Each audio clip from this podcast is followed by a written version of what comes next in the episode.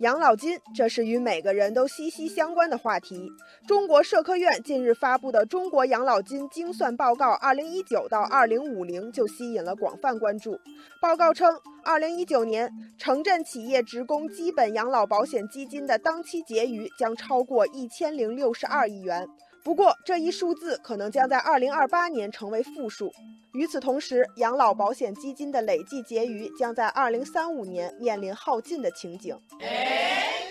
网友一路向南说：“2035 看似遥远，其实不然。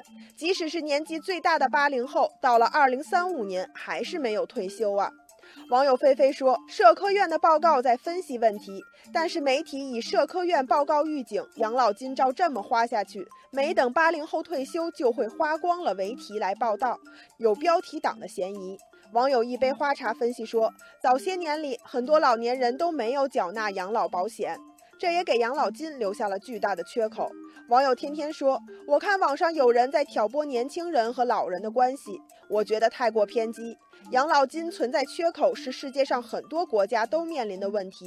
有拉仇恨的时间，不如想办法补上这个缺口，将养老金的蛋糕做大。”如何补齐缺口？今年的政府工作报告明确提出，要保障养老金合理增长，并按时足额发放，使社保基金可持续，企业与职工同受益。而实现这一目标的方式，就是加快推进养老保险省级统筹改革，继续提高企业职工基本养老保险基金中央调剂比例，划转部分国有资本充实社保基金。网友王真说：“国有资产划转是一个好的解决方案，毕竟所谓的国有资产就是全民所有，而且规模庞大。如果能够有效运营，保值增值，是可以解决养老中存在的实际困难的。”网友红星补充说：“去年国有资产划转的比例是企业国有股权的百分之十，这笔资产能够源源不断地产生现金流，这样才能做大养老金这块蛋糕。除了国有资产划转之外，养老金委托投资也在稳步推进中。”截至去年底，我国十七个省市区的委托投资基本养老保险基金为八千五百八十亿元，已经到账的资金达到了六千零五十亿元。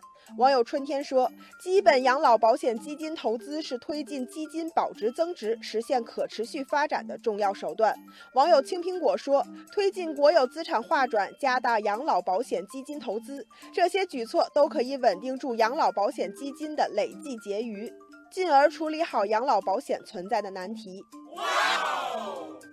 网友心如止水说：“养老金关乎每一个人的切身利益，养老金缺口问题需要在经济发展中解决，用发展的眼光看待问题，用经济发展来解决问题。改革开放四十年，新中国成立七十年，中国从一穷二白起步，如今成为了世界第二大经济体。中国一直是这么看，也是这么干的。国家已经推出了相关的举措，相信养老金的蛋糕会越做越大。我国在养老方面的福利。”保障也将越来越好。